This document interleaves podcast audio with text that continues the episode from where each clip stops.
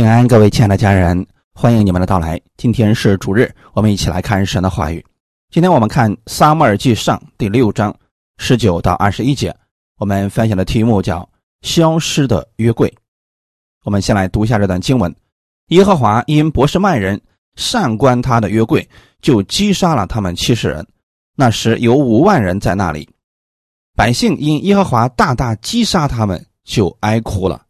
不是曼人说：“谁能在耶和华这圣洁的神面前示例呢？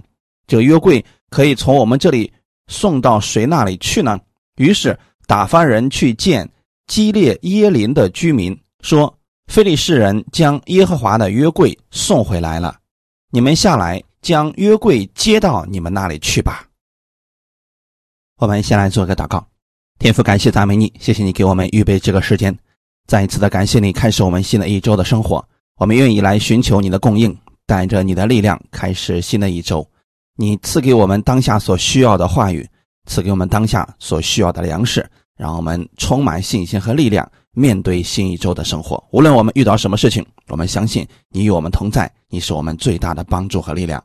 使我们今天借着这样的话语得着你的供应。奉主耶稣的名祷告，阿门。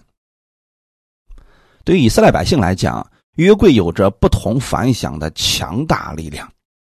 根据以往圣经当中对约柜的记载，我们可以看出来，当祭司们抬着约柜过约旦河的时候，河水下游就断绝了，以便他们能够立即的通过。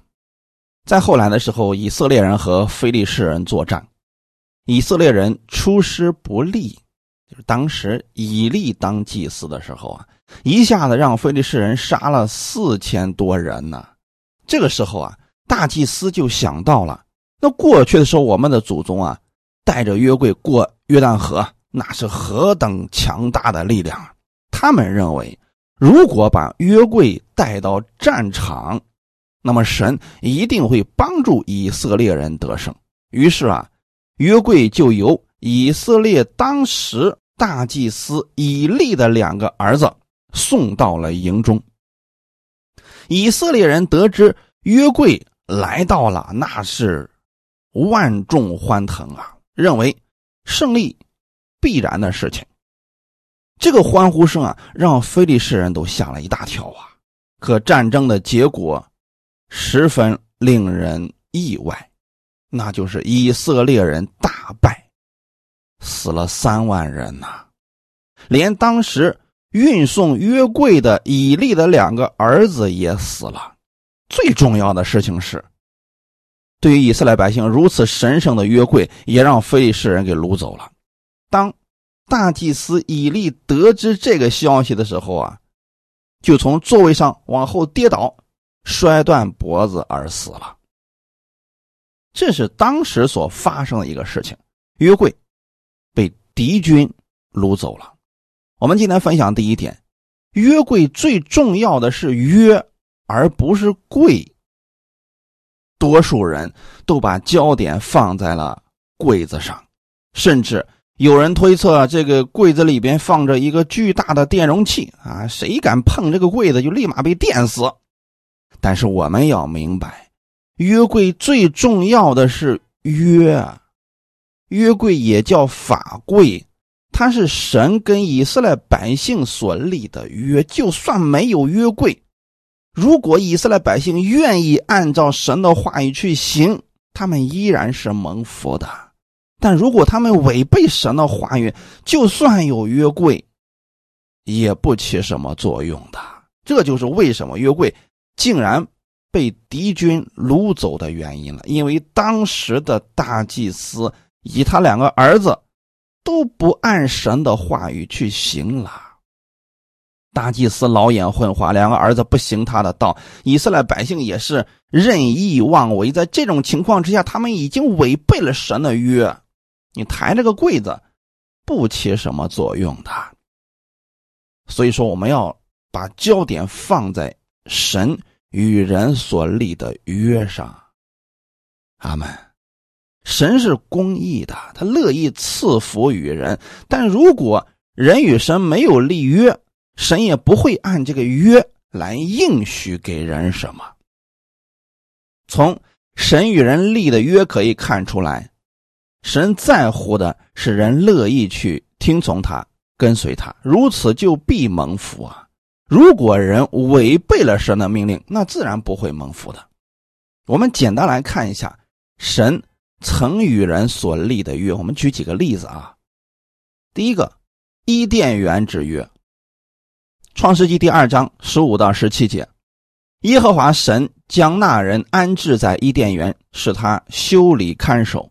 耶和华神吩咐他说：“园中各样树上的果子你可以随意吃，只是分别善恶树上的果子你不可吃，因为你吃的日子必定死。”很多人就说：“为什么神要把那棵分别善恶树放在那个园子里边？如果不放这棵树，他们就不会吃，人也就不会死，我们就不会遇到这么多的问题了。”其实这是神跟亚当所立的伊甸园之约呀。分别善恶树上的果子也不是说有什么特异功能，或者说是有毒的，不是这个意思。它是神跟人之间所立的约，以此来测试神跟人之间的这个关系是不是确定的。那很明显，亚当。他不把这个约当回事儿啊！他的妻子给他吃，他就吃了呀。吃了这个树上的果子之后，就等于说违背了神的约定，这才是死临到他们的真正原因，跟那个树没有什么关系的。今天那分别善恶树早都不在了，可是人依然还是会违背神的话语啊。这才是导致了人不蒙福、遇到各样问题真正的原因所在呀。那如果人愿意按神的话语去行，他就是蒙福的。哪一个时代都是一样的。阿门。神在乎的是这个约。第二个月，彩虹之约。创世纪第九章八到十七节。神小玉挪亚和他儿子说：“我与你们和你们的后裔立约，并与你们这里的一切活物，就是飞鸟、牲畜、走兽，凡从方舟里出来的活物立约。我与你们立约，凡有血肉的，不再被洪水灭绝，也不再有洪水毁坏地了。”神说：“我与你们并你们这里各样活物所立的永约。”是有记号的，我把红放在云彩中，这就可做我与地立约的记号了。我使云彩盖地的时候，必有红现，在云彩中，我便纪念我与你们和各样有血肉的活物所立的约，水就再不泛滥毁坏一切有血肉的物了。红。必现，在云彩中，我看见，就要纪念我与地上各样有血肉的活物所立的永约。神对挪亚说：“这就是我与地上一切有血肉之物立约的记号了。”阿门。这个叫彩虹的记号，什么意思呢？在神用洪水灭掉了挪亚那个世代的人之后。拯救了挪亚一家八口之后呢，他们从方舟里边出来，开始了一个新的世界。从那以后呢，有了一个新的约。这个约是怎么建立的？就是当时啊，挪亚拿着洁净的牲畜献祭于神，这就等于说呢，与神立了这么一个约定，他愿意按照神的话语去行了。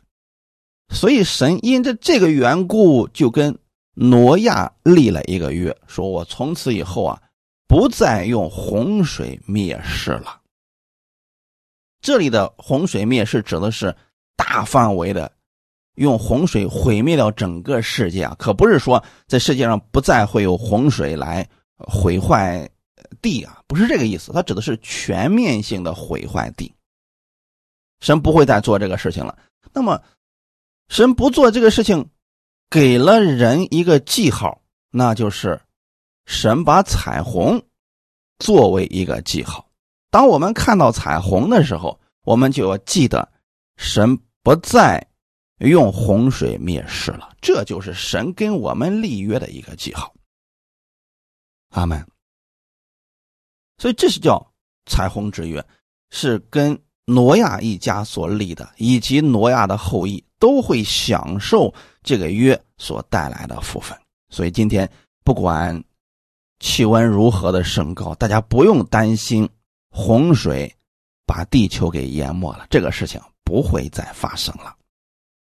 那再往下，我们讲下一个律法之约，《生命记》第十章一到五节。那时，耶和华吩咐我说：“你要凿出两块石板，和先前的一样，上山到我这里来，又要做一木柜。你先前摔碎的那板，其上的字，我要写在这板上。你要将这板放在柜中。于是，我用皂荚木做了一柜，又凿出两块石板，和先前的一样。”手里拿着这两块板上山去了。耶和华将那大会之日在山上从火中所传于你们的十条诫，照先前所写的写在这板上，将板交给我了。我转身下山，将这板放在我所做的柜中，现今还在那里，正如耶和华所吩咐我的。阿门。这就是今天我们所说的约柜了。这个东西并不神秘啊，它是什么情况呢？当时神跟以色列百姓立了约定，那就是十条诫命，我们称之为律法之约。那就是作为神的百姓，你们要遵从神所立的这些规矩啊。可当摩西带着两块法板从山上下来的时候啊，他就发现。百姓已经拜了偶像，拜了金牛犊了，所以当时摩西就把这两块法板给摔碎了。可是呢，没有法板也不行啊，没有规矩也不可以呀。所以后来的时候呢，神就吩咐摩西说：“你再去找两块法板，和先前的一样，只是这次呢略有改变。你来山上之前，先要做一个木柜子，之后呢。”我要把新的两块法板放在这个木柜里边，这就是后来我们所说的约柜了。什么意思呢？就过去的时候啊，摩西带着两块法板，上面写着十条诫命，到百姓中间他们都遵守不了。可这次啊，不一样了。摩西带着两块法板，跟原来的是一样的，上面写着十条诫命。但是这次他把它放在了约柜里边，在约柜的盖子上有基路伯，这个盖子被称为施恩座。什么意思呢？只要以色列百姓献牛羊等洁净的物，把这些寄生的血弹在这个施恩座上。神就因着动物血的缘故，就不再纪念人的罪了，因为法版是在施恩座的下方被盖在了柜子里面。从外表来看，百姓们只能看到的是约柜上方的施恩座，他们看不到里边。两块法板了，但是实际上里边这个约才是神赐福给以色列百姓的真正原因。那么，当百姓献上寄生的血的时候，神就因为这个血，就让牲畜之死代替了百姓的死，所以神因着这个血就赐福给以色列百姓了。每当神看到。诗人做上这一个血的时候，就因着这个血恩待以色列百姓，这就是为什么祭司们要不断的去献祭，每年还有赎罪日的真正原因了。因为神是因着这个血恩待以色列百姓，这又被称为是律法之约。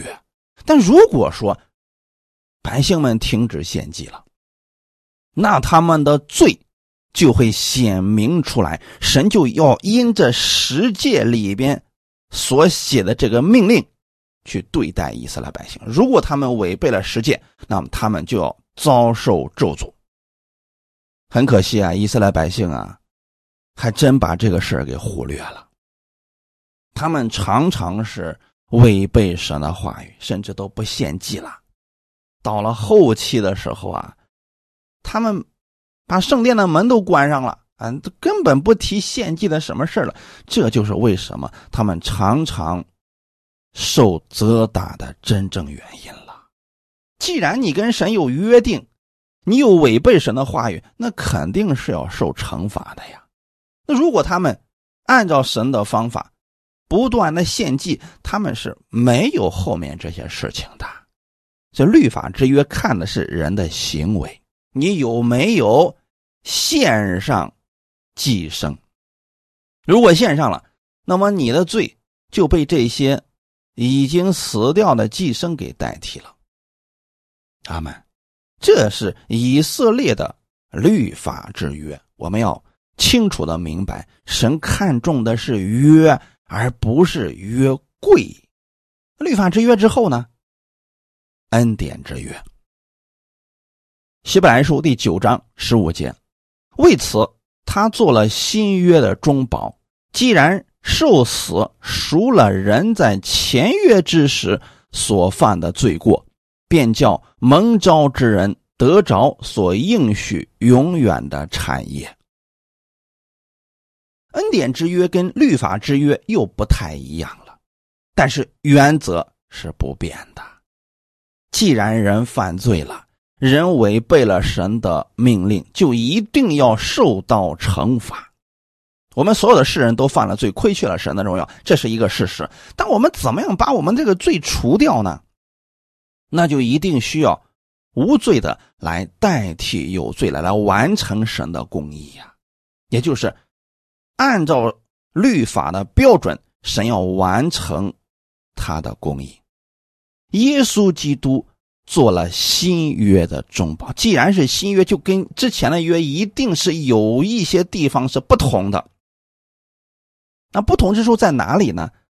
律法之约是要献上牛羊鸽子等洁净牲畜的血，新约呢，恩典之约呢，是耶稣把自己当做祭物给献上了。因为耶稣是无罪的，所以他能代替我们的罪。那耶稣的血呢？它的功效是直到永远的，所以神对我们的赦免也是直到永远的。既然罪的工价是死，耶稣又替我们所有的罪死在了十字架上，就赎清了律法。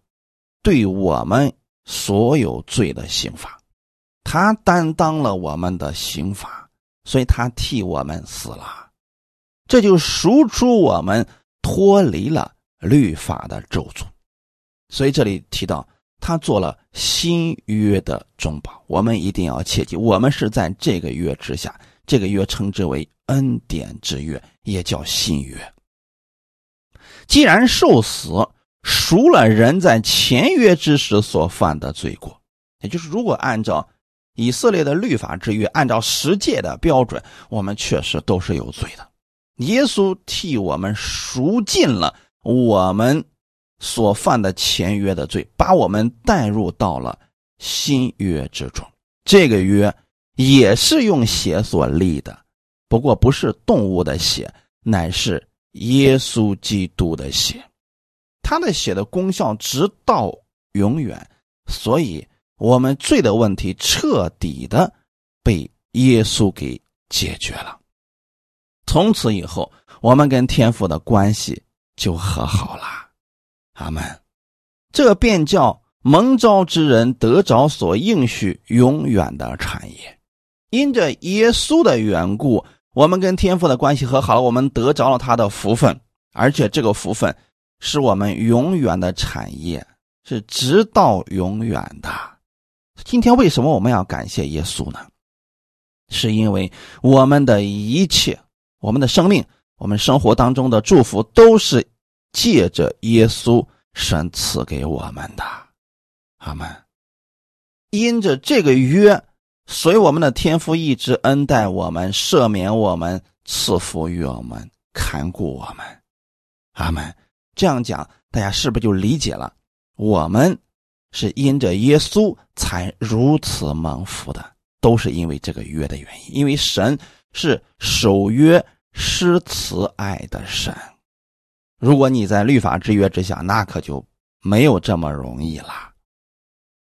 那现在还有一个问题：世人没有跟神立约，他们又如何得着祝福呢？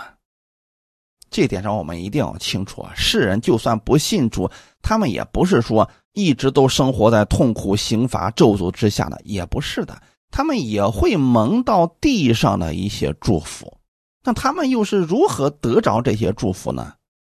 我们看一段经文，《罗马书》第二章十一到十六节：因为神不偏待人，凡没有律法犯了罪的，也必不按律法灭亡。凡在律法以下犯了罪的，也必按律法受审判。原来在神面前，不是听律法的为义，乃是行律法的诚意。没有律法的外邦人，若顺着本性行律法上的事，他们虽然没有律法，自己就是自己的律法。这是显出律法的功用，刻在他们心里。他们是非之心同作见证，并且他们的思念互相较量。或以为是，或以为非。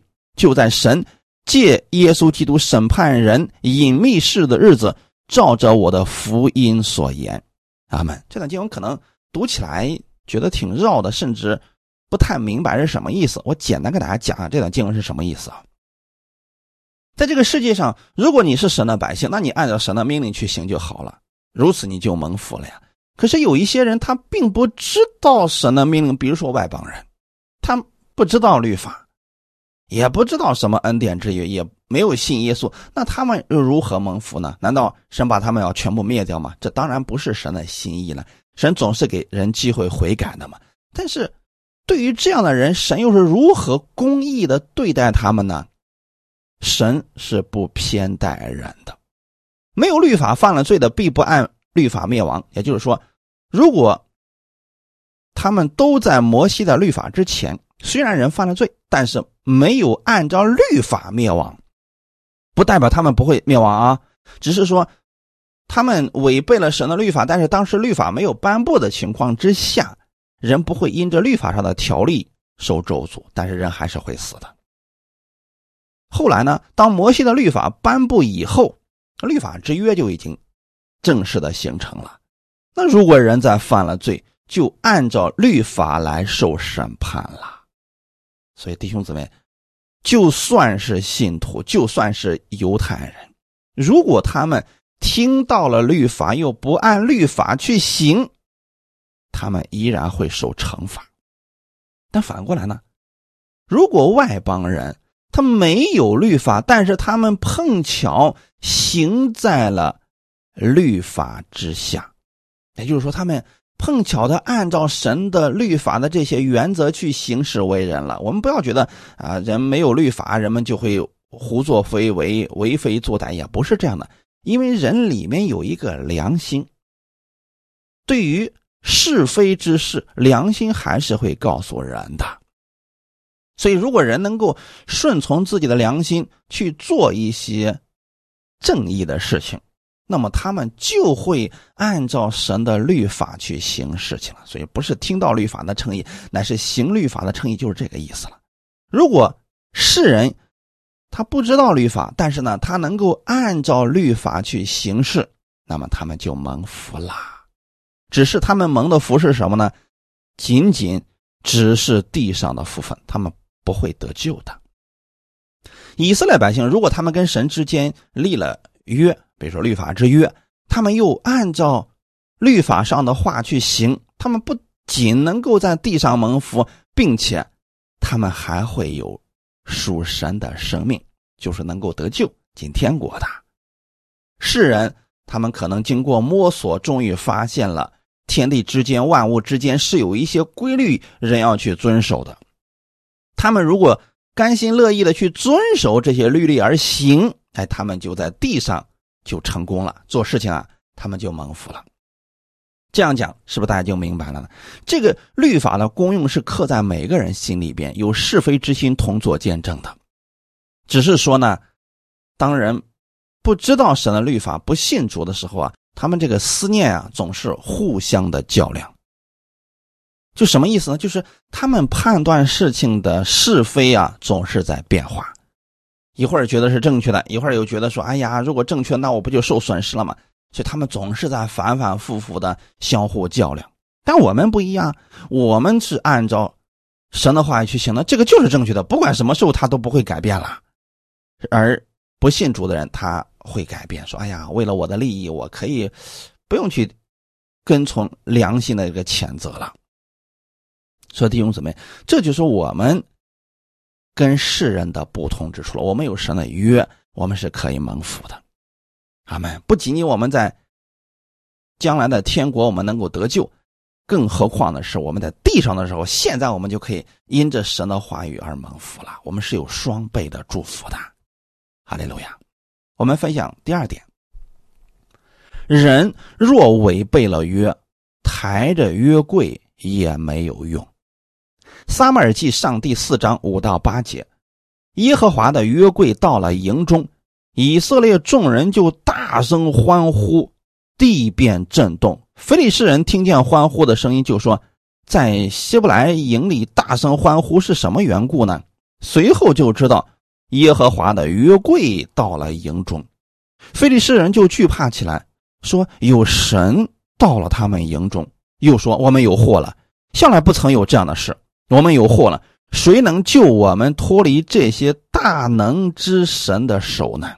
从前在旷野用各样灾殃击打埃及人的，就是这些神。好，我们看一下这段经文。以色列百姓他们违背了神的话语，但是他们却相信约柜啊，是特别是相信这个柜子有特异功能啊。当他们战胜不了仇敌的时候啊，他们就把这个约柜抬到了兵营之中，并且因着约柜到兵营之中啊，他们是大声欢呼啊，那欢呼的声音太大了，以至于地都开始震动了。这个时候，他们的敌人非利士人知道这件事在对神的认知上，竟然比以色列百姓还要深刻呀。以色列百姓是因着约柜到了营中，大声欢呼。可是，非利士人却很惧怕，说什么呢？谁能救我们脱离这些大能之神的手呢？连非利士人都知道约柜代表的是神，但以色列百姓却认为约柜有特异功能。他们看到的并不是神的作为，而是约柜本身的大能。非利士人认为，这位神到了以色列人的营中，这位神实在太厉害了。过去就是他用各样的灾殃击打埃及人呐，所以非利士人看到约柜，想到的是跟以色列百姓立约的那位主。可以色列百姓却没有这么相信呢，这是多么有讽刺意味的事情啊！连外邦人都知道约柜代表的是神，可以色列百姓却不愿意听神的命令，把所有的焦点都放在约柜的本身。很明显，在他们心目当中，约柜的作用就是杀敌，是大杀器。他们不明白的是，当他们离弃了神的话语，这个约就失效了。你抬着约柜有什么用呢？并不是那个柜子有什么特异的大能啊，而是这位神。他们今天有很多信徒也是信的很糊涂啊。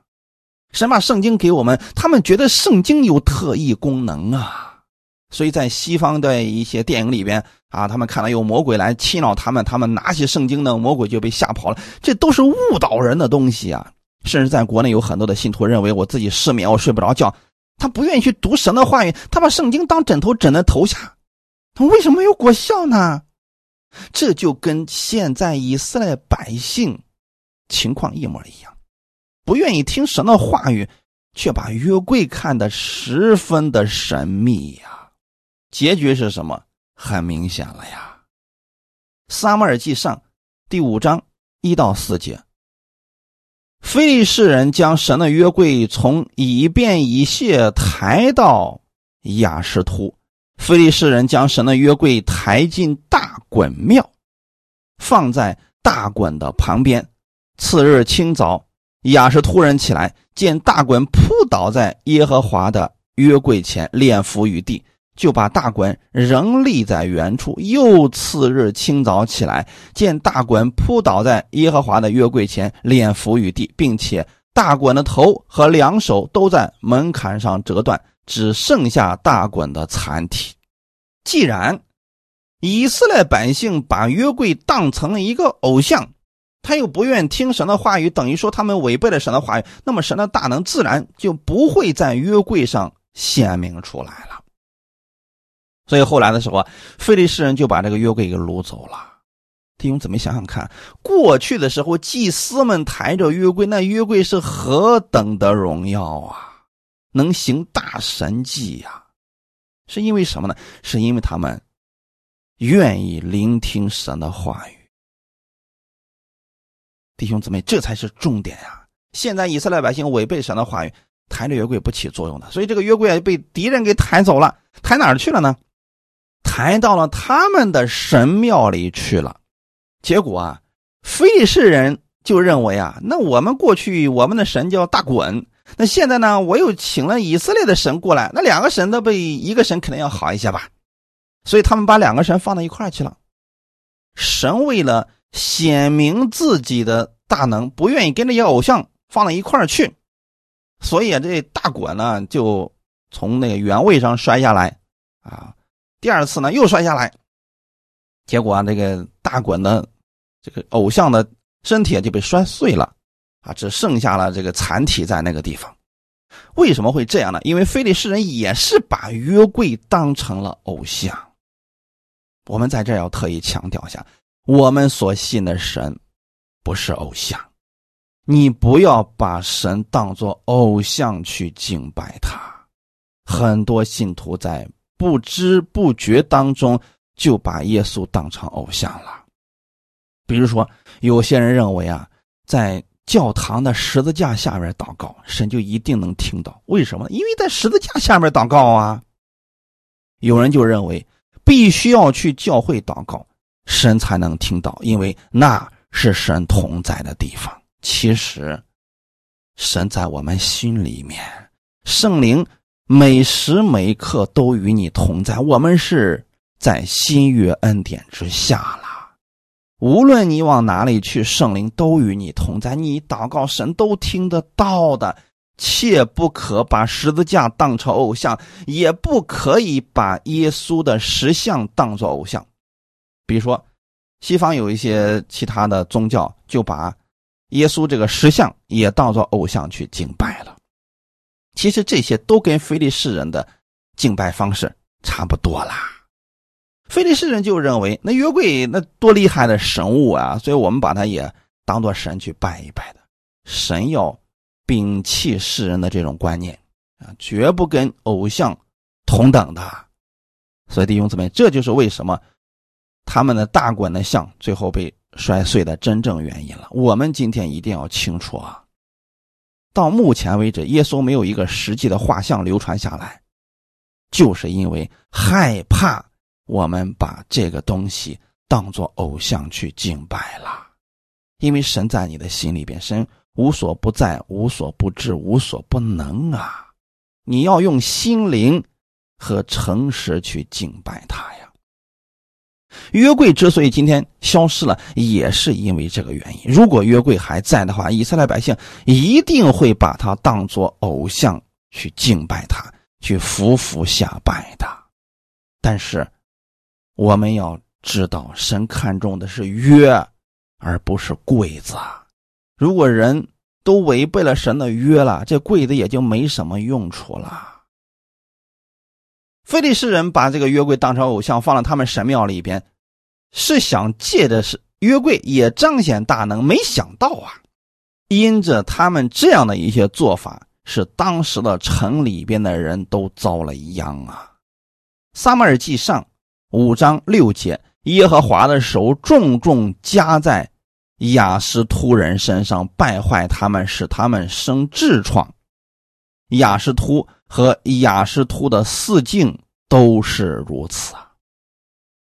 他们跟神没有立约，他们又把神约柜当作偶像去敬拜，竟然放他们那个神庙里边，所以神就因着这个原因开始重重的刑罚他们。他们就长了痔疮，是整个城里的人都生痔疮，这就不是一个偶尔的现象了。所以他们最后的时候啊，终于找出来原因，说可能就是跟约柜有关吧。所以我这个东西我们不留在这个城里吧。他们就把这个城里的约柜啊抬到另外一个城里去了。没想到啊，约柜到哪个城里边，哪个城里的人就开始有遭殃，就开始生痔疮。所以，菲利士人终于明白了，这是个不祥之物啊！我们。这里的哪个城市都不能放这个东西了，我得把它送回去。他们送回去的原因是希望啊，这个约柜在以色列中发挥作用，使他们也长痔疮，也生各样的杂殃。这才是非利士人愿意把约柜送回去的真正原因，就是想让以色列人承受这个痛苦啊！所以弟兄姊妹，他们不知道的是。因为以色列百姓跟神是有约定的，如果以色列百姓愿意按照神的话语去行，这就是他们的祝福。他们，可是非利士人不明白，因为他们因着约柜遭殃了嘛，所以他们也就想办法，一定要把这个东西赶紧送回去。撒母耳记上第六章十四到十六节，车到了博士麦人约书亚的田间就站住了，在那里有一块大磐石，他们把车劈了。将两只母牛献给耶和华为燔祭，利未人将耶和华的约柜和装金物的匣子拿下来，放在大磐石上。当日，博士麦人将燔祭和平安祭献给耶和华。菲利士的五个首领看见，当日就回伊格伦去了。这是什么意思呢？就是当时啊，菲利士人实在是受不了约柜给他们带来的灾殃，所以一定要把它给送回去。他们自己也给神。有这么一个印证，说啊，如果我把这个约柜放在车上，他这个车呢能够直行到博士曼这个地方，那我就知道确实是因为约柜我们栽了这样的遭了这样的灾殃啊。如果说啊不是这个缘故，那我们只是偶然事件。最后啊，神也确实让这些非利士人知道，你们遭殃就是因为约柜的缘故。所以呢，菲利士的首领一看，哎呀，真是因为约柜，所以他们就回去了。那现在好了，约柜到哪儿去了呢？到了博士麦人的田间了，百姓们过去啊，其实都没见过约柜呀。现在呢，这约柜被敌人给送回来了，所以当时在博士麦田间干活的人都很惊讶，觉得哎呀，这可是我们的圣物啊，我都没见过，那里边装的到底是什么呢？所以他们就想看这个约柜里边的东西。十九节说。耶和华因博士麦人善观他的约柜，就击杀了他们七十人。那时有五万人在那里，百姓们善观约柜就死啊！这是多么让人觉得不可思议的事情啊！所以当时的百姓们都很很痛苦啊，说：“哎呀，怎么会这样呢？看一下都不行吗？”那弟兄姊妹，这里我们就有一个问题了，既然。以色列人与神之间有约定，为什么他们观看约柜还会死呢？原因很简单，他们不守规矩。就算他们是跟神立约的百姓，也得按照神的规矩来呀。这约柜可不是随随便便一个人就可以去观看触摸的呀。民数记第四章十五节。将要起营的时候，亚伦和他儿子把圣所和圣所的一切器具遮盖完了，哥辖的子孙就要来抬，只是不可摸圣物，免得他们死亡。会幕里这些物件是哥辖子孙所当抬的。神在设立会幕的时候，就设立了很多敬拜的次序。这个次序啊，不是人随随便便可以更改的，这是人要去听的部分。就像起初神把分别善恶的那棵树放在园子当中一样，这就是神的规矩啊！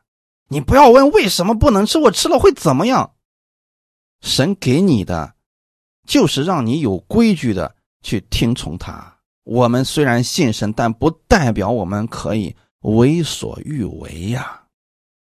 想干什么就干什么，那个不是恩典，那是放纵。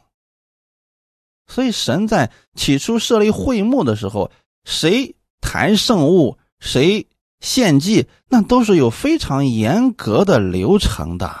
今天也是如此呀。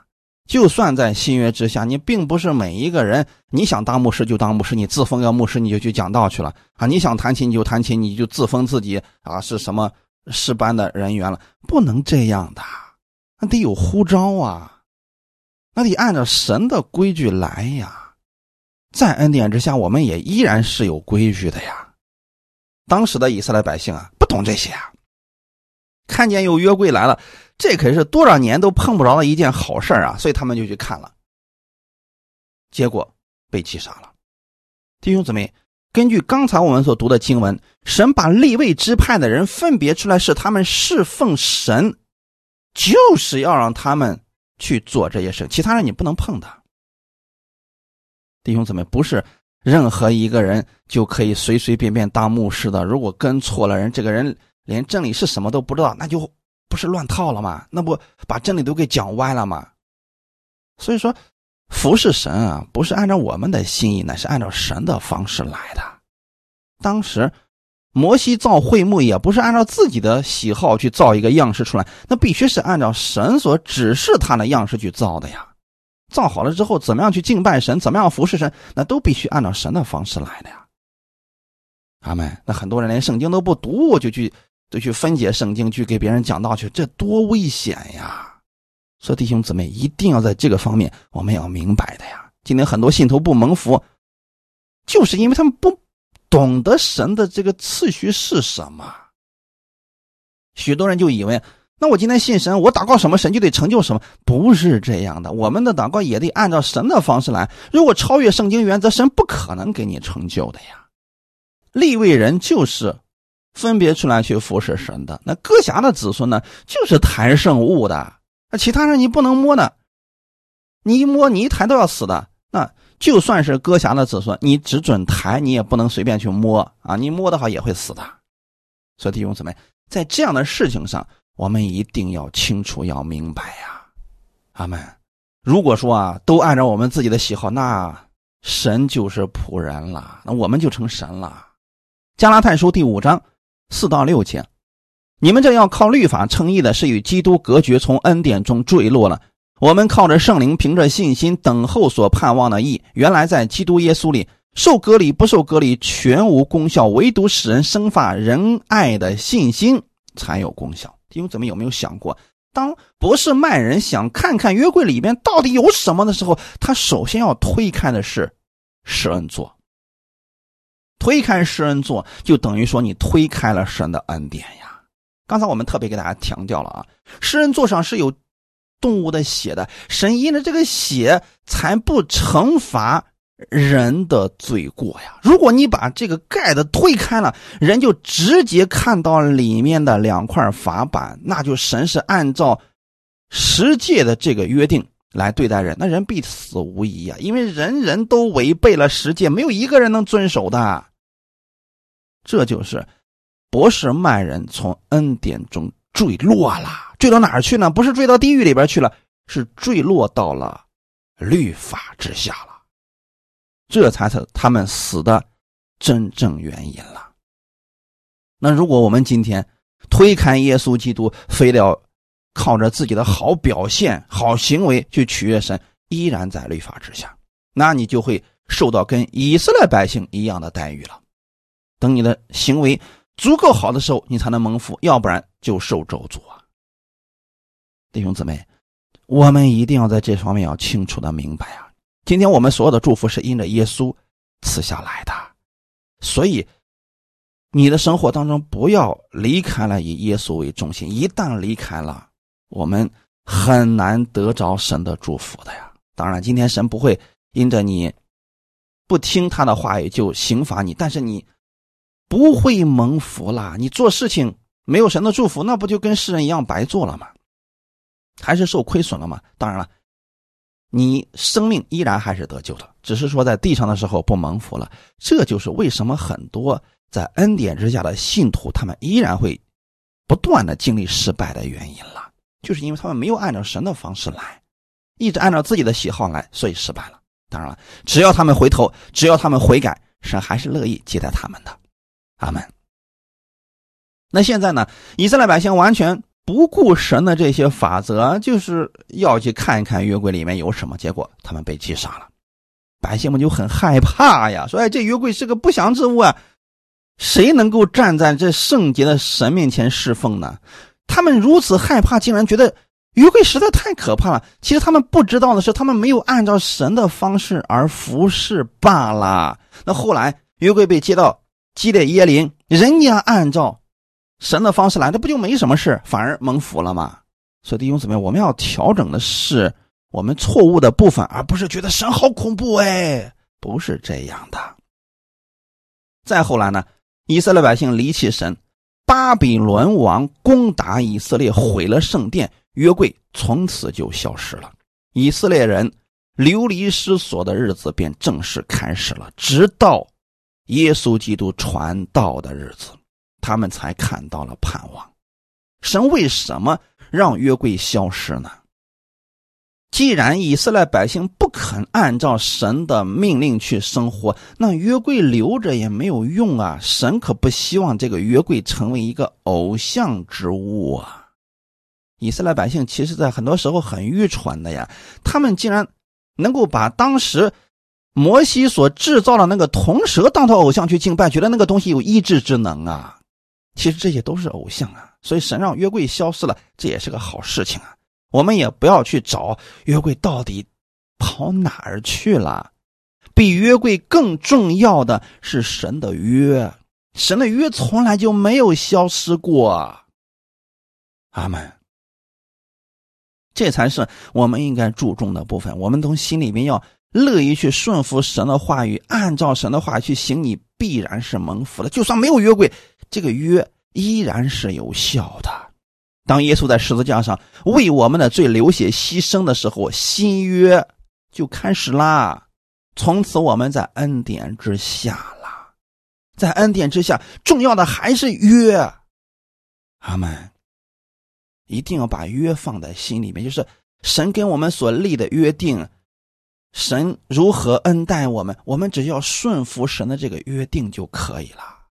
希伯来书第九章一到五节，原来前约有礼拜的条例和属世界的圣幕，因为有预备的帐幕，头一层叫做圣所，里面有灯台、桌子和陈设品；第二幔子后又有一层帐幕，叫做至圣所，有金香炉，有包金的约柜，有盛马拿的金冠和亚伦发过芽的杖，两块约板。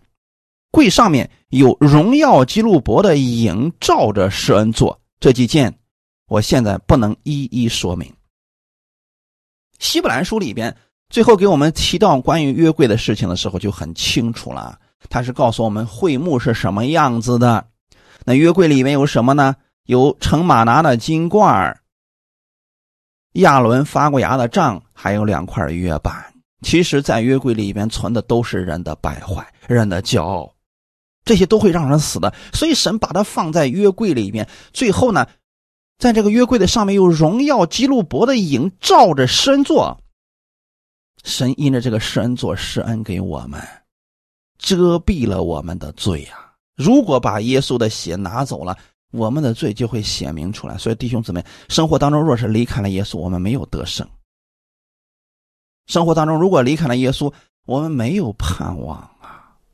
这才是中心，我们应该关注的部分。阿门。希伯来书第九章十节，这些事连那饮食和诸般洗濯的规矩，都不过是属肉体的条例，命定到振兴的时候为止。不管是分别善恶的树、伊甸园也好，还是约柜也好，那都是过去神与他们同在、跟他们所立的约定。那现在呢，我们是在新约之下。过去那些属肉体的条例，命定到振兴的时候为止，就是耶稣这个实体来到的时候，过去的那些东西就被废掉了。我们今天应该关注的是耶稣本身，他的血使我们跟天父之间立了永远的约。阿门。我们应该关注的是新约里面的约定，神过去给我们的承诺，给我们的应许，我们都应该紧紧的抓着，把那些。约之外的那些东西都可以放下了，阿门。不管是铜蛇也好，不管是恩赐也好，那也可以放下，那都是因为约神才赐恩给我们的。可很多人呢，就把这个焦点放在某个人身上啊，某个人可有恩高了，那是因为神的约啊；某个人可有能力呢，那是因为神的约，所以。神的能力在他身上彰显出来了。今天你若是把耶稣当作你生命当中的中心，生活当中的首位，你也可以看到这约给你所带来的福分。阿门。希伯来书第四章十四到十六节，我们既然有一位已经升入高天尊荣的大祭司，就是神的儿子耶稣，便当持定所承认的道。因我们的大祭司并非不能体恤我们的软弱，他也曾凡事受过试探，与我们一样，只是他没有犯罪。所以，我们只管坦然无惧的来到施恩的宝座前，为要得连续蒙恩惠，做随时的帮助。阿门。这段经文做最后的一个总结，我们要把焦点放在我们这位大祭司神的儿子耶稣身上，不要放在约柜身上了。不要放在某一个有恩高的人身上了，不要放在其他的上面了，应该放在耶稣的身上了。阿门。因为耶稣是我们跟天父之间立约的核心的东西呀。如果离开了耶稣，我们跟天父之间就不存在约了。我们应该持定所承认的道。那就是耶稣曾经给我们说过什么，天父曾经给我们应许过什么，都是因着耶稣的缘故，他要赐福给我们，要成就他的应许的，阿门。所以还是鼓励大家一定要去顺序的读圣经。你如果不读圣经，怎么知道神到底跟你立了什么约呢？约的内容是什么呢？你又如何能知道？如果连这些都不知道，你就去祷告，你如何知道这个祷告一定是蒙应允的呢？如果神曾经应许过你，你祷告，你就要确信神就是一定会成就这个事儿的。阿门。只有这样了，你才能坦然无惧的来到施恩的宝座前，你就知道他一定会连续你，一定会把恩惠给你，一定会做你随时的帮助。这个时候，你的信心自然就产生了。感谢主，所以神让约柜消失，但。神的约从未消失，并且因着耶稣，我们跟天父之间所立的是永远的约。记住约的内容，持守这些，你必然会蒙福，在生活当中一定会见证他的伟大奇妙。感谢主，愿今天的分享给你带来一些帮助。我们一起来祷告。